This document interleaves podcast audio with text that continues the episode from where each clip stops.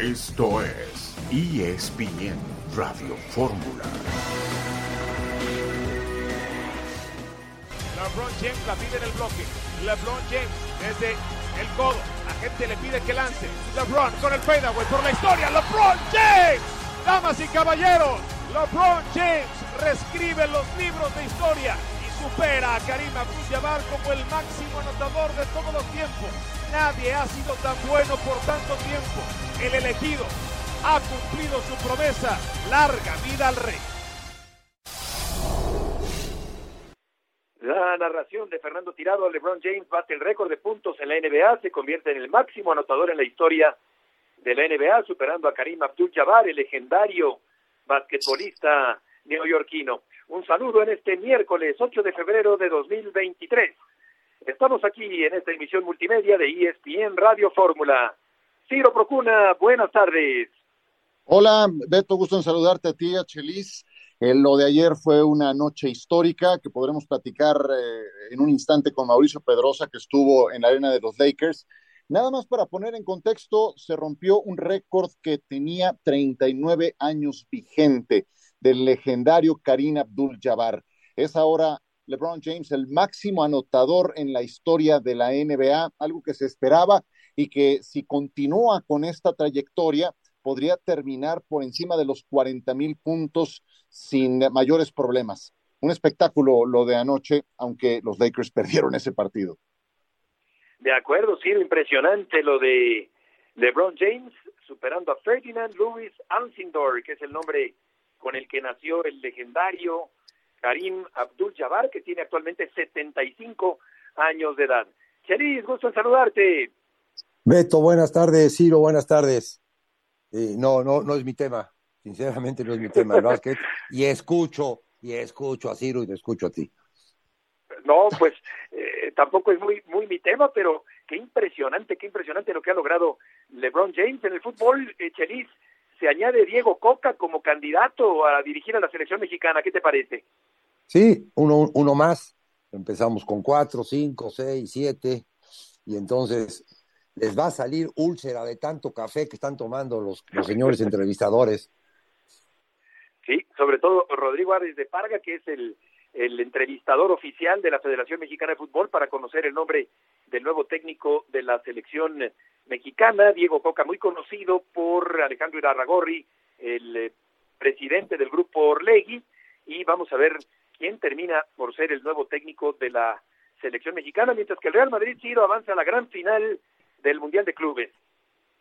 Sí, termina ganando con amplitud su compromiso de hoy, cuatro goles a uno, em, y eh, avanza a la gran final. Le llega este torneo en un momento muy inoportuno al Real Madrid. Se ha rezagado a ocho puntos del Fútbol Club Barcelona en el inicio de la segunda ronda, de la segunda vuelta de la Liga Española y bueno, cumple con este compromiso. La verdad es que con calzador, el Mundial de Clubes, ya sabes cómo es esto, el hámster tiene que seguir corriendo, la maquinaria no puede parar en este incesante fútbol internacional y el que lo eh, hay, hay equipos que se lo están viendo muy complicados. El calendario para el Madrid está muy pesado. Este encuentro fue en Marruecos. Ganan, avanzan a la final y son evidentemente los grandes favoritos para ganar.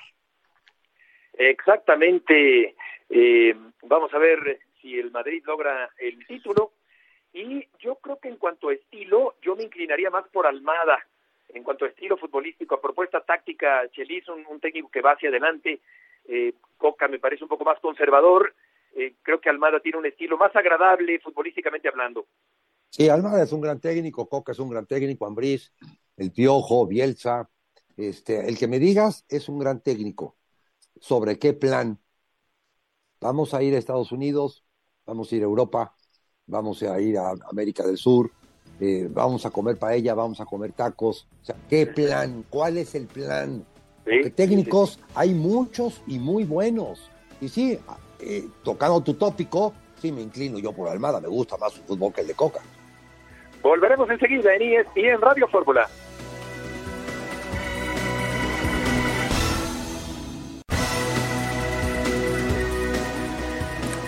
Sigue en la conversación con Ciro Procuna esta tarde.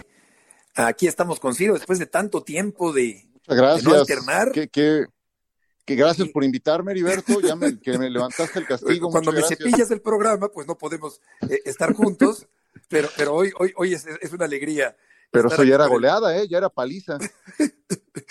aquí con, con, el gran Chelis y con, con el gran Ciro Procuna en esta tarde. Vamos a continuar con el tema de LeBron, que eh, está grueso LeBron James con este super récord conseguido el día de ayer como máximo anotador en la historia de la NBA.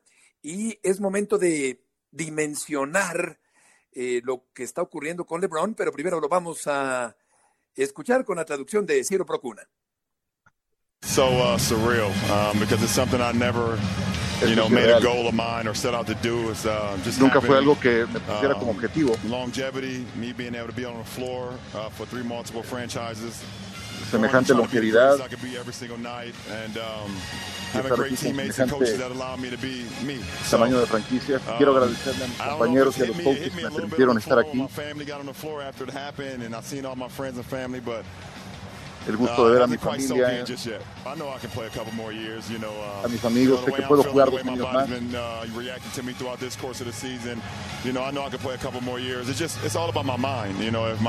Todo está en la mente, quiero ver cómo va respondiendo mi cuerpo. I feel like that's what I can still uh, do for for any group of guys, for any franchise. I can go out there and still help win multiple championships or win a championship. So that's my mindset. Tenemos que buscar un campeonato, es mi compromiso. motivated to go out and prepare myself every single day, then you're not going to continue to play this game.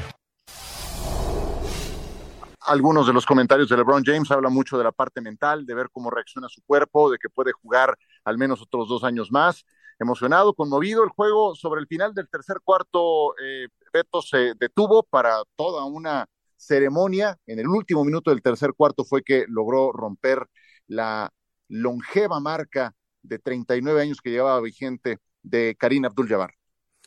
Excelente, y ahí estaba en la duela Mauricio Pedrosa. Mau, la primera pregunta sería si con esto supera Jordan o cómo colocas o dónde colocas a LeBron en la historia del básquetbol.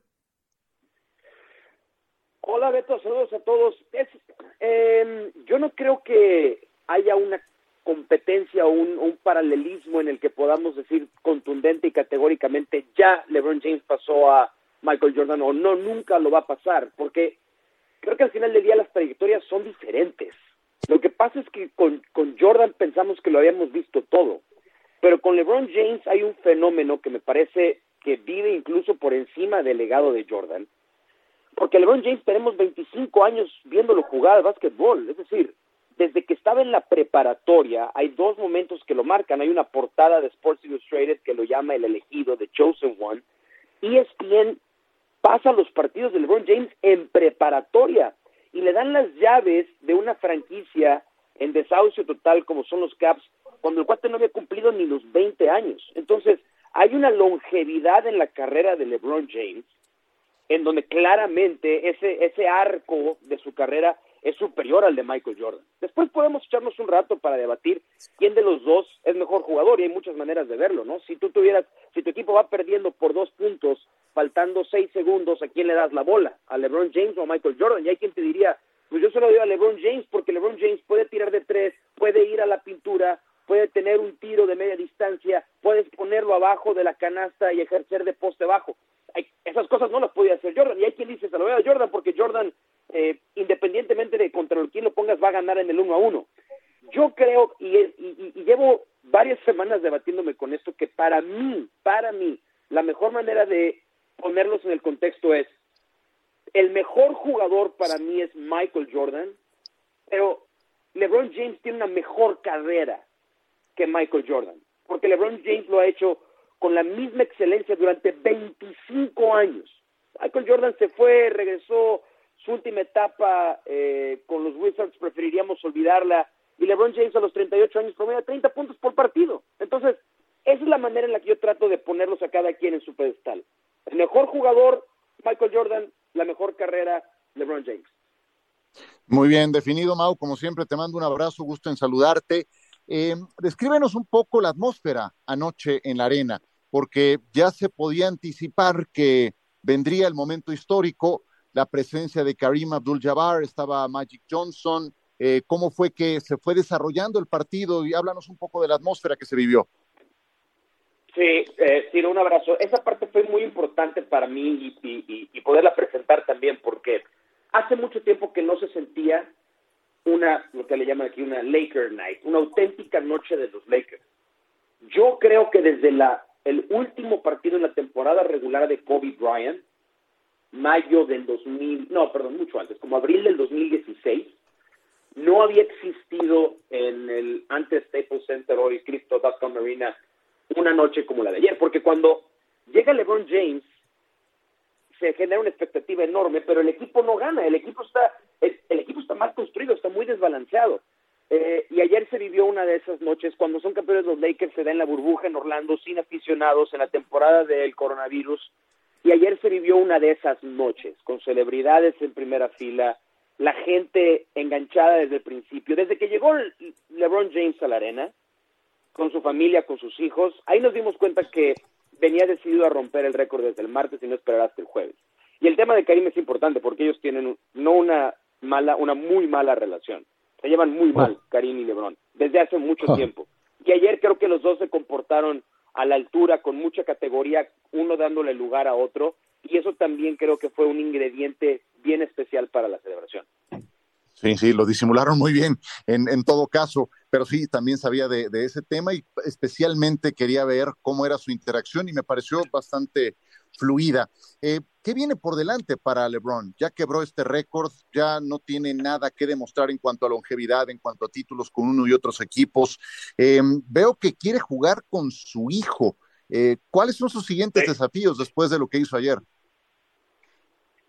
Bueno, lo que pasa es que, y esto también es muy debatible, ¿no? Eh, si hoy LeBron James compite para ser mejores a los Lakers o si LeBron James a los 38 años compite para simplemente acrecentar su legado y su leyenda. Porque pues, los Lakers no van a ir muy lejos. O sea, ayer llegábamos al medio tiempo y el Thunder, que es uno de los peores equipos en la liga, casi les pone 80 puntos. Eh, yo creo que, bueno, está muy claro que el siguiente objetivo para LeBron es efectivamente jugar con Brownie. Faltan un par de años para eso.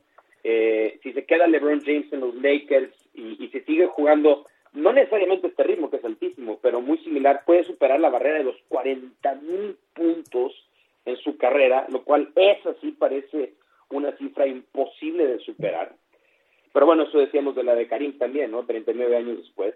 Pero yo creo que hoy está en esta etapa de su vida y su carrera en la que eh, acumula su legado, acumula su leyenda. Sí creo que si para LeBron James es importante también pasar como un Laker histórico, lugar en el que hoy todavía no está, sí necesita ganar otro anillo. Por lo menos necesita llegar a otras finales con los Lakers. Y eso se ve bien difícil. Pero lo que siga acumulando será en términos individuales y está bien, se lo ha ganado, ¿no? Después de todo lo que ha hecho. Mao, muchas gracias por tus aportaciones del día de hoy.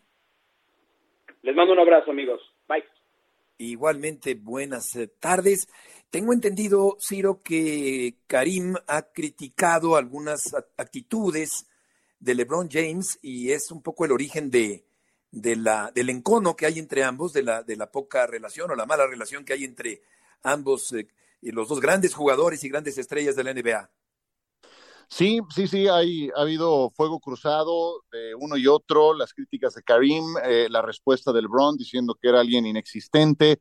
Em, no podía faltar en la, en la duela, en la arena, eh, en una cita como esta, Karim Abdul-Jabbar, alguien que tenía un, tiro simplemente, eh, vaya, incontestable, imparable, ese tiro de gancho que normalmente era veneno, letal.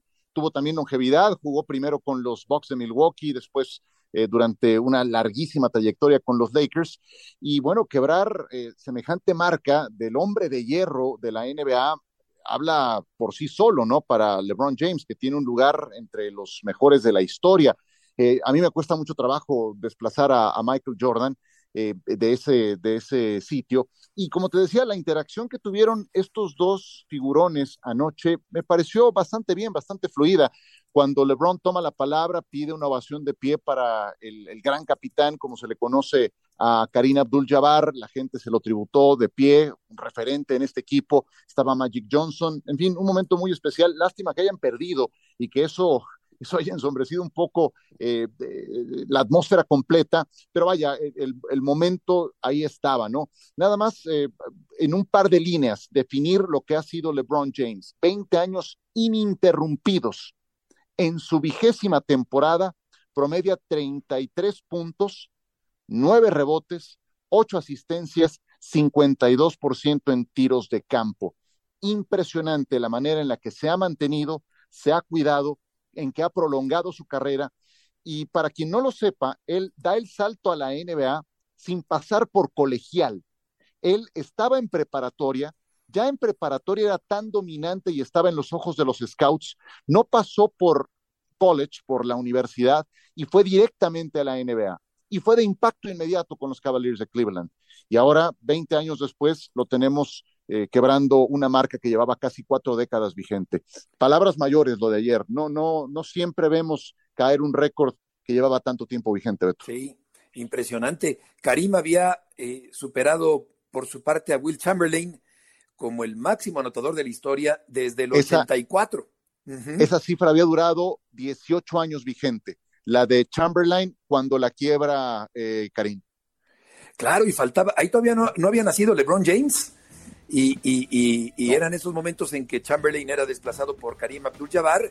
Luego Karim eh, superó el día de, bueno, en aquella ocasión, en el 84, a Wilt. Y ayer hace lo propio LeBron James con la marca de Abdul Jabbar. Vamos a ir a una pausa, cambiaremos de tema después de este corte comercial.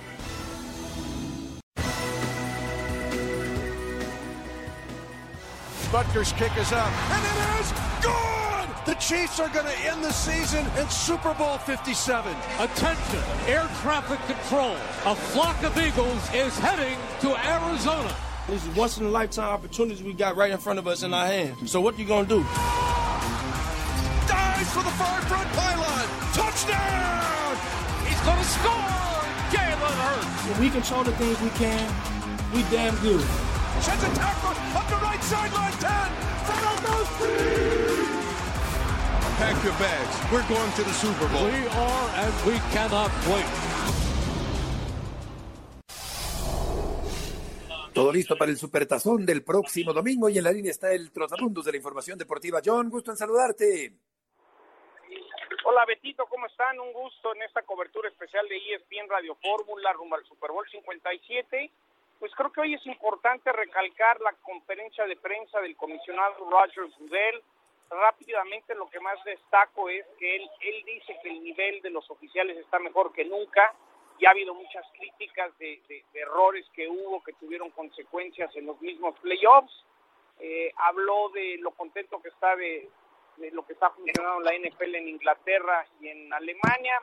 Para los que no sabían, aclaró que no se va a jugar este año en el Azteca porque está en remodelación.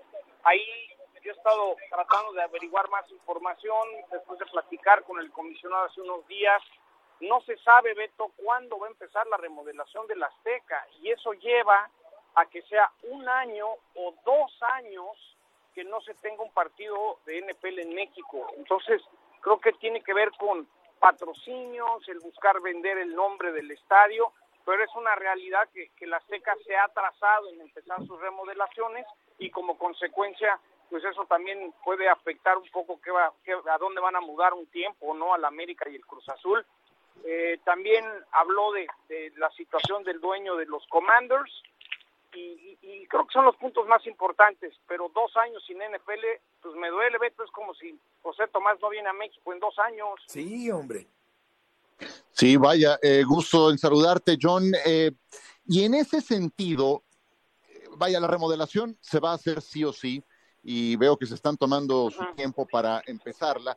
Eh, y algo de lo que pudimos recabar cuando vinieron los, eh, eh, los 49 de San Francisco y los Cardenales de Arizona al Estadio Azteca, un par de directivos con los que pudimos platicar en NFL Live nos decían que post em, remodelación la probabilidad de que tuvieran dos partidos, dos fechas en el Estadio Azteca era muy viable. ¿De eso dijo algo el comisionado?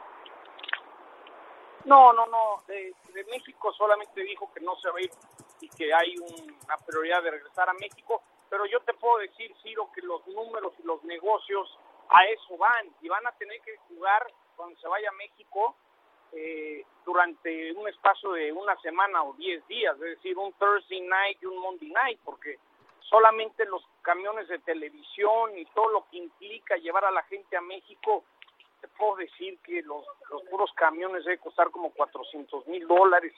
Todo, todo el aparato es como, como cuando fue Shakira la Azteca o va YouTube, ahorita fue Bad Bunny, pues para que salgan los gastos tienes que hacer par de par de conciertos y te sale mejor. Yo creo que así sería de alguna manera el regreso de la NFL con con un Thursday night y un, y un, y un Monday night. Y hay que recordar que por primera vez hay flex a partir de la semana 12 también, no solo en el Sunday night, sino en el Monday night. Entonces, tienes que jugar a más tardar el 21, 22 de noviembre o antes, porque después, pues ni modo que metas un partido en México y luego lo quites. Ahí tienes, Chelisa, John, en la semana previa al Supertazón. Señor, ¿cómo estás? Solamente que. ¿Quién te gusta, Chelis? Me gusta Mahón. A mí me gusta Mahón porque lo noto que da. Por el espectáculo que da. Aunque Filadelfia es mucho más equipo, más frío, pero más equipo que, que Kansas. Eh, la gente en Arizona ya se respira Super Bowl o no? Porque yo estoy en Las Vegas y ya se respira. Ya se respira cañón el Super Bowl. Sí, sí, Las Vegas las Vegas se respira fiesta todos los días. Aquí, tú que conoces bien San Diego, California, Tiro, cuando eres Super Bowl en San Diego, aquí está todo tan, tan amplio, tan lejos una cosa del otro, que te diría que todavía no se respira ambiente Super Bowl. Las fiestas, eh, eh, todo empieza realmente como inclinarse hacia el próximo viernes. Eh, yo, yo pienso como tú, Chelis, Mahomes es la gran figura, tal es que en las apuestas para ser el MVP está solamente más 130, pero yo creo que llega mejor Filadelfia, tiene una mejor defensa, lo veo más embalado este equipo de los Eagles que los Chiefs, y esa lesión de tobillo alto, por más rehabilitación, inyección, creo que Mahomes no está al 100, aunque Hurts no esté al 100, creo que el quarterback de Eagles está más cerca de estar al 100 que lo que está Mahomes. Esa era mi pregunta, John. Eh, lo más eh, observado tiene que ser el tobillo de Patrick Mahomes. La lesión que sufrió eh, cumplirá tres semanas el próximo domingo, em, cuando Arden Key lo tacleó y le hizo el tobillo derecho como chicle. Normalmente ese tipo de lesiones toma de tres a seis semanas para recuperarse. ¿Cómo va Patrick Mahomes? si tuvieras que poner un porcentaje al día de hoy. Mira, me quedo con lo que dijo Andy Reid hace unas horas, que dijo, no está al 100, eh, es increíble cómo han trabajado con él y, tenemos toda la nueva tecnología, es un milagro, es un mérito que esté pudiendo jugar. Entonces, a mí para eso me dijo, Andy Reid te dijo mucho, es decir, eh, en otras épocas no podría haber jugado ni contra Cincinnati, entonces, mira, Daman Kansu y jugadores de esa calibre como pasó que sacaron al coreback de, San Francisco, al backup que entró, después de Kansu, pues Filadelfia va a ir a ver ese, tobillo derecho, es decir, es parte del juego, aunque no lo diga, ¿no? Yo, yo creo que, que, la línea de las apuestas, Chelis, Beto y Ciro no miente, eh, Cincinnati, eh, Kansas City era favorito Kansas City, luego Cincinnati, luego Kansas City, y aquí es favorito Filadelfia y normalmente en un Super Bowl apuestan más por las figuras, como sería Mahomes en su momento Brady. Pues yo creo que el hecho de que sea favorito por un punto y medio, dos puntos Filadelfia, te habla que el apostador, el que le sabe, está consciente que Mahomes no está para dar el 100. Yo creo que las apuestas, tú sabes, Chelis, ahí viviste, el mundo de las apuestas mete todo en los algoritmos y saben todo matemáticamente y creo que tiene que ver con la lesión de Mahomes. Correcto, correcto. Oye, eh, el público en general, John, ve el Supertazón sin importar tanto quiénes juegan, o sea, lo ve de cajón. Sí, sí, Beto, yo creo que hay, hay como mita los que ven todos los partidos de la NFL, los que apuestan en todo, porque el mundo de las apuestas ya llegó a la NFL en grande, y luego hay otro 50% que solamente ve el Super Bowl una vez al año porque es un convivio familiar, el guacamole, la chela, el tequila, los tototos, ¿no? Es, es como ese anuncio que el grupo de aguacates de México de, de Michoacán gasta como 3 millones de dólares en un spot de 30 segundos porque es el día que más aguacate se consume en los Estados Unidos. Entonces sí, yo creo que el Super Bowl es como la como en la Monumental el 5 de febrero, todos los llamelones aparecen, El que toré, exacto. como tú entenderás. Ya, canijo. Oye, John, eh, tengo otra pregunta. Esta me intriga mucho porque, como sabrás, la diferencia de edades, que a su vez se traduce en experiencia, horas de vuelo, haber estado ahí, que hay entre Andy Reid y Nick Sirianni, pues es la segunda más grande que se ha presentado en un Super Bowl. Andy Reid es 23 años más veterano que el entrenador de las Águilas de Filadelfia. Es la segunda más eh, alta que se ha presentado, solamente superada por aquella de Belichick contra Sean McVay. Y ganó el más experimentado en aquella ocasión. Belichick le dio una lección a McVay eh, en un partido muy cerrado. ¿Crees que puede ocurrir lo mismo? ¿Qué tanto es este un factor para un partido como el que viene? Ah, tiene que existir. Oh, el lunes en, el Opening Night parecía que era Sirianni con su abuelito, no su papá, ¿no? al lado de él.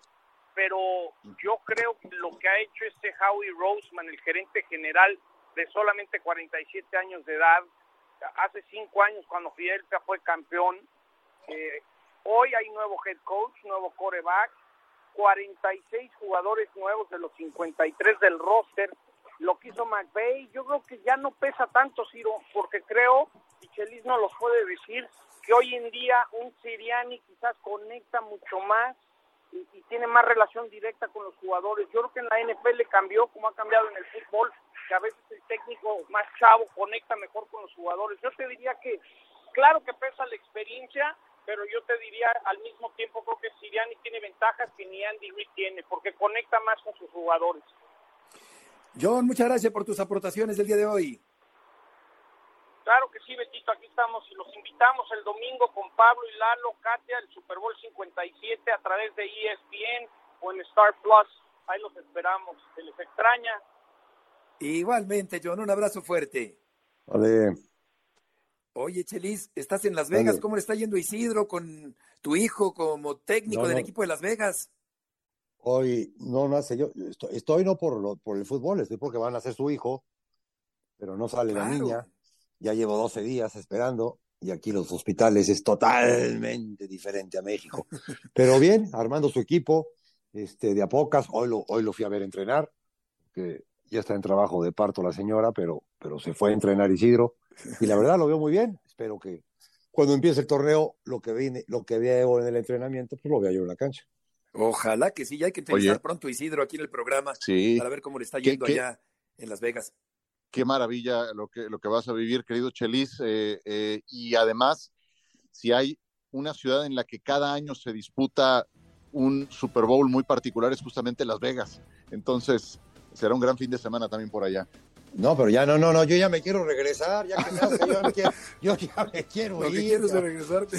Sí, Bueno, ya que vamos a la pausa. Estoy, estoy aquí hace 12 días, cabrón.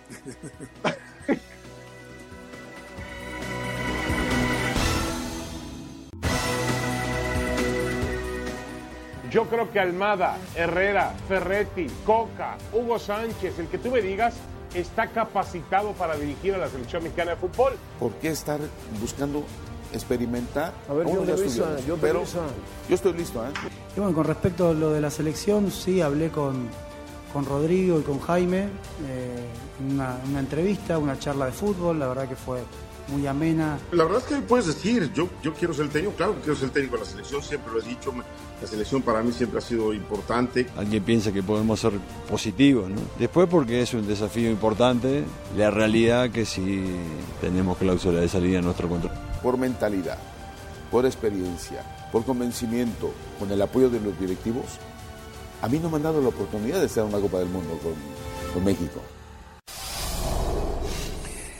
Está a punto de darse a conocer el nombre del entrenador de la selección eh, mexicana de fútbol. Ah, Se ha añadido el nombre de Diego Coca, que parece que eh, avanza en la lucha por convertirse en el técnico de la selección mexicana. Te preguntaría, Chelis, eh, claro que es un buen técnico, no, no- nadie, nadie lo duda, pero, pero ¿tiene méritos Coca para dirigir a la selección mexicana? Sí, tiene méritos por lo reciente, recientemente hecho. Habría que ver también con quién lo hizo, quién eran sus, sus jugadores estructurales eh, en cuanto a, en cuanto a esto de los, de los extranjeros. Se acopla más el sistema de juego de Almada en, las características del futbolista mexicano, como es la disciplina táctica, como es eh, el que tienen mucha movilidad, como es la, eh, que son pícaros, se ve más reflejado a lo que juega Almada que a lo que juega Coca. Y entonces estas, estas características para dirigir a un once nacional las tiene más, más chupadas el señor Almada que el señor Coca. Eso es, eso es una realidad y entonces jugará con jugadores mexicanos. Pero, pero escuchando ahorita a Hugo, ay carambas. Lo que pasa que quién sabe quién les caiga peor, si Hugo o yo, a los directivos. Está cañón. Oye, todo parece indicar que, que va a ser Coca, Ciro, a, a final de cuentas, eh, sorpresivamente diría yo, porque no se había barajado de manera tan insistente su nombre. Yo creo, Ciro, que el aficionado quiere vistosidad, espectáculo y goles, pero comprendo también que hay otros elementos que se toman en cuenta para dirigir a la selección mexicana. Eh, esto lo, lo, digo con respecto a los estilos de Almada, del propio Herrera o de Diego Coca. Pero, ¿qué opinaría Ciro si el técnico no es mexicano, como eh, muchas voces eh, reclamaban que, que sí fuera mexicano el técnico de la selección nacional? Mira, para mí eso pasa a un segundo término. Eh, créeme que para mí ya todo está viciado de origen, porque, mira, lo dijo Andrés Pazzi el otro día en una entrevista que le hizo David Feitelson. Los encargados de hacer esta, entre comillas, reestructuración no hicieron conciencia de la profundidad que se necesitaba de reestructuración para el fútbol mexicano. Entonces, para mí esto ya de entrada está viciado porque los cambios cosméticos que anunciaron torpemente el presidente de la federación y de la Liga MX me van a parecer insuficientes, pongas a quien pongas. ¿sí? Entonces, para mí eso pasa ya a un segundo término, si es X, Y o Z el técnico de la selección. Ahora, lo que yo creo que quiere la, afición es que gane el equipo mexicano. O sea, no quiere que vuelvan a perder contra Estados Unidos, quiere que se avance mínimo a cuartos de final en una Copa del Mundo, pero no creo que estén las condiciones dadas ni a nivel local ni en cuanto al personal, a la calidad de futbolistas de que se dispone para que eso ocurra. Y si me preguntas ya de los individuos, para no salirme mucho del tema, eh, ¿Me gusta Coca? Sí, me gusta Diego Coca, porque sabe ganar, lo demostró con el equipo del Atlas, con una columna vertebral de extranjeros, pero con algunos canteranos que terminaron elevando su nivel. Me gusta más el caso del técnico Almada, pero también sus triunfos los logró con una base de jugadores extranjeros. Ahí está Nico Ibáñez, ahí está Romario Ibarra, ahí están eh, todos los que U se han Hurtado. Avilés Hurtado, efectivamente. Y, yo pregunto, ¿tenemos jugadores de esas características? También los entrenadores dependen de la materia prima de que disponen. Por eso los cambios con esa profundidad eran necesarios. En fin, eh, no me gusta quienes están tomando las decisiones, no me gusta cómo lo están haciendo, porque tal parece que se está tomando un montón de tiempo y analizando tantos y tantos eh, candidatos como para que parezca que están chambeando a, a, a profundidad, ¿no? Y a conciencia. Y la verdad es que tengo todas las reservas, no creo que se esté haciendo un proceso adecuado. Fíjate que Beto, una, una, fuente Beto. de Tigres le dijo a ESPN que no hay una cláusula de rescisión de contrato de Coca porque Tigres no es un equipo mercenario. Eso le dijo una fuente a ESPN con respecto a la posible salida de Coca. Yo creo que esto tiene también otras lecturas, Chelis, es decir, el peso del grupo Orlegui, enorme en el fútbol mexicano actualmente, pero por otra parte, ¿no sientes que se menosprecia al técnico mexicano con la elección de un técnico extranjero? Hombre, es la, la, la, la discusión de siempre de lo que se opina que el técnico mexicano está mal preparado y, y yo voy en contra totalmente de esto. De acuerdo. Y, y, y, añadiendo a lo que, a lo que dice Ciro, la, y ya lo escribió el señor Soriano, para la, la, la, gran reestructura que tuvo el Barcelona. La pelota no entra por azar, no es aventar a 11 jugadores a la cancha y, y ganen el partido. Hay muchas cosas antes que tienes que hacer para que esta pelota pueda entrar el domingo a las 12 a la portería rival. Uh -huh. Y todas esas cosas no se están haciendo solamente se están poniendo a un entrenador y este pondrá a 11 jugadores y creen que con eso los partidos y los campeonatos y los todos se van a ganar. Y el fútbol no es así. El fútbol se maneja como una empresa y, solamente quieren ver en dónde se va a comer o, quién va a traer o quién va a ser el chofer del camión número 3. Y así no se hace una empresa. Oye, ¿y, ¿y por qué crees que está perdiendo fuerza en esta lucha por convertirse en entrenador de la selección eh, eh, Miguel Herrera, eh, el, único mexicano de, los candidatos, porque Ambriz también, pues no se ha mencionado. No, eso yo no, yo no, creo, yo no creo que haya perdido fuerza. Al final de cuentas lo dijo Paco Gabriel y yo lo respaldo totalmente. El que va a decidir el técnico de la selección va a ser el señor Azcárraga. Y si el señor Azcárraga quiere que sea Herrera, va a ser Herrera por más cafés que se tomen con otras personas. Ahora después, puede haber una negociación con el señor Martínez, puede haber una negociación con el señor Orlegui, puede haber una negociación con el señor Caliente, sí puede haber esa negociación para que ellos pongan, escojan el técnico, pero el señor Azcárraga, el pato, se lo va a llevar al agua. Sí, yo, yo, yo aquí diría, Ciro, que, que, estoy de acuerdo contigo en cuanto a que quizá no importa tanto la nacionalidad, pero, pero también creo que hay capacidad suficiente, sobrada del entrenador mexicano para dirigir a la selección mexicana de fútbol.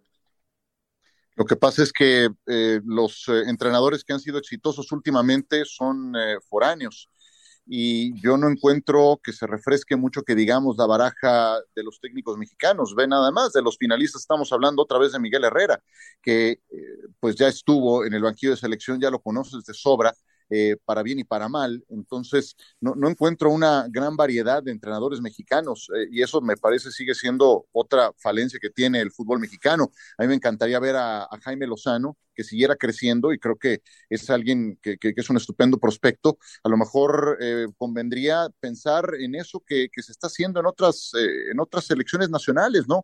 Inclusive selecciones de peso. Yo sé que la experiencia cuenta mucho, pero España ha tomado ese rumbo con su seleccionador a nivel juvenil y lo ha puesto a cargo de la selección mayor y, no creo que sea algo tan, eh, tan errado. Además, eh, Lozano creo que eh, representa o encarna de una manera muy, muy correcta muchas de las cosas que esperarías de un entrenador joven de, esa edad, de, una nueva generación que pudiera llegar a un puesto de mayor influencia. Pero imagínate, no tiene equipo.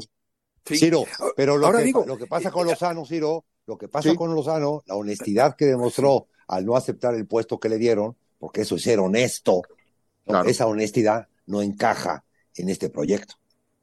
Claro. Porque, porque Lozano es un buen candidato también, lo hemos dicho muchas veces. Ahora, Ambriz tiene una liga y una copa, ¿por qué no dársela a Ambriz? O sea, Ambriz mexicano también tiene mérito suficiente, Cheris, para ser técnico de la selección nacional. Con, con estudios y con, y con práctica en Europa, eh, con carácter, pero, pero es que ese tipo de personas con carácter, con, con principios, con, con lealtad, con, con este, eh, ver el deporte o ver el fútbol como un ente general, no solamente eh, ser, ser el juguete del fin de semana, esas cosas al señor Ambriz, al señor Lozano, no, no les encaja. Y entonces al no encajar, pues no, no, no entras al proyecto este. E, ese, ese es el gran problema, pero no entra al proyecto este y tampoco entra al proyecto de muchos equipos de Primera División de México. Sí. Ahora, si, si de bicampeonatos hablamos, Ciro, pues ahí está Hugo Sánchez también. Pero ¿a qué se deberá? ¿Que, que lo de Hugo fue ya hace mucho tiempo y que, y que ahora Coca, digamos, está más vigente eh, en términos de, de, aceptación popular o de, o de, o de vanguardia, de, actualidad, pues, por, para, para, para elegirlo? Las dos cosas, sí, creo que eh, Coca ha mostrado que puede triunfar en un equipo como el Atlas, eh, que puede cambiar la cultura de un equipo que se había acostumbrado a, quedarse en la orilla, que venía de una espiral descendente eh, muy dramática y de no ser porque estaba abolido el descenso, seguramente el Atlas hubiera descendido en algún momento. Eh, ya alguna vez tuvo buenos resultados en su natal Argentina, ahora tiene a su cargo un, cuadro como Tigres. A mí me parece un técnico contrastado, igual que Almada. Eh, entonces, eh, creo que Hugo tiene en su contra el hecho del tiempo que ha pasado desde el último equipo que dirigió y, y, ese, de ese bicampeonato, pues ya también pasaron muchos años y ya había estado también en selección nacional. Entonces, como que también para bien y para mal sabes lo que tienes en una figura como la de Hugo Sánchez. Yo no veo nada malo de Diego Martín Coca, eh, pero a mí lo que no me gusta es lo que ya te dije al principio, ¿no? O sea, ¿cuál reestructuración? O sea, no les caló eh, haberse quedado en etapa de grupos y, y entonces presentaron la charada del otro día eso entonces a mí me hace ver que el punto de partida es el mismo. Y si sigues haciendo lo mismo, van a, no esperes resultados diferentes. Diferentes. Oye, y, eh, y, Hugo Sánchez, espérame, Hugo Sánchez, al trabajar en la empresa que trabaja, no tiene agenda. Y, ha hablado mal de Orlegui, ha hablado mal de Martínez, y ha hablado mal de Azcárraga, y ha hablado mal de, de lo que corresponde hablar en ese momento. Y al no tener, y al no tener agenda, estos técnicos de los que sí estamos nombrando, tú dime una, una, mala, una mala declaración, porque sí me hablas de Coca campeón, pero Coca cuántas oportunidades recibió en el fútbol mexicano antes de ser campeón. Ahora, creo que también puede influir el hecho de que Almada tiene una cláusula, él sí tiene una cláusula de rescisión de contrato de 3 millones de dólares, Miguel Herrera está libre y Coca no tiene cláusula de rescisión de contrato. A lo mejor eso también acaba, Ciro, por influir a la hora de elegir a Coca eventualmente como técnico de la selección nacional. Sí, sí, sí, sí. Yo tampoco eh, sé si Coca, por ejemplo, eso ya entrar a otro ángulo de la discusión, ¿no?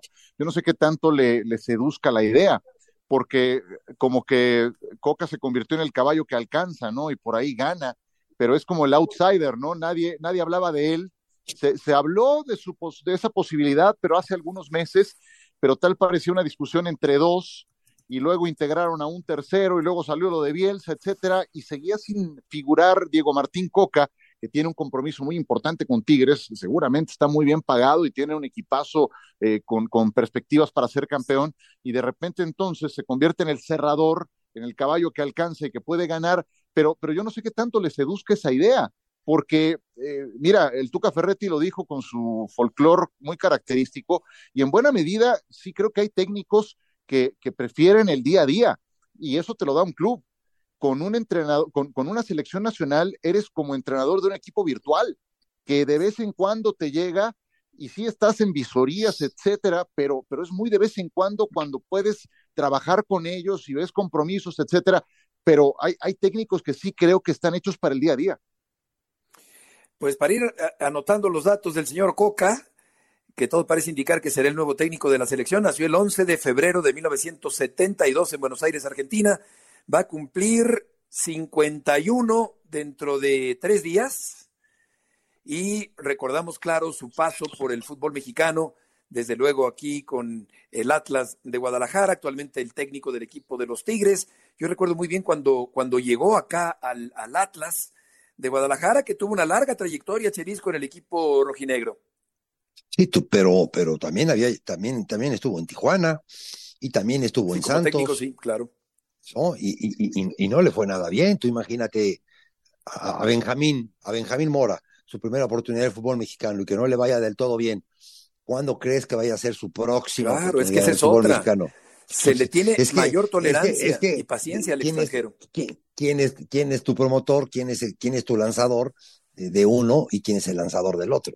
y, el fútbol mexicano, si los lanzadores son dueños de equipos, ya desde ahí te dice, te dice cómo se ha ido deformando esto llamado la gran familia del fútbol mexicano.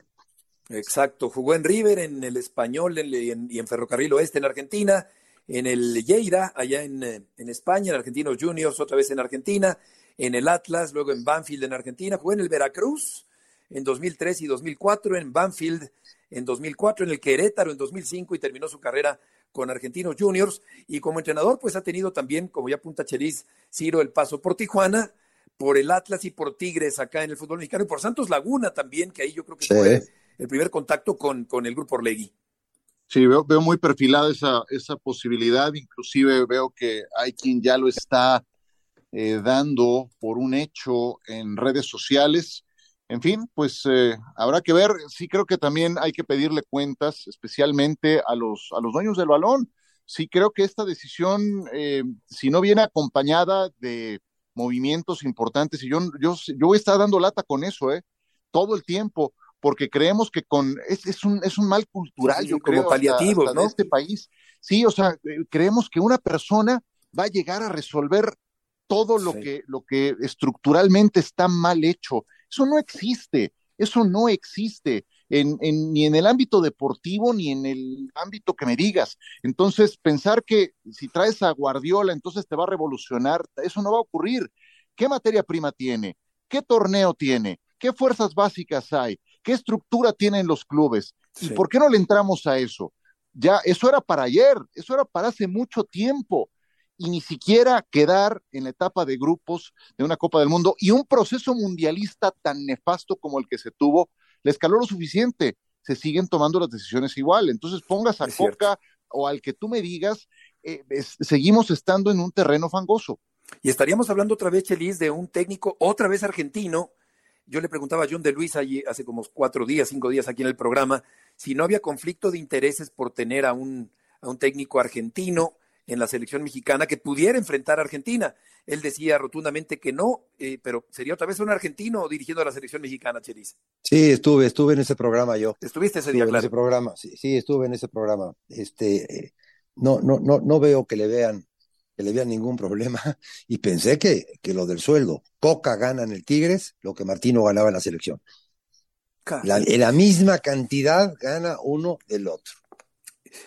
Vamos a ver en qué termina, pero todo parece indicar que Coca será el técnico de la selección mexicana. Estamos llegando al final del programa. Muchas gracias por acompañarnos en este miércoles. Ciro, Chelis, buenas tardes, que les vaya muy bien. Hasta mañana. Los veo. Gracias. Gracias por levantarme el castigo, Heriberto. buenas tardes.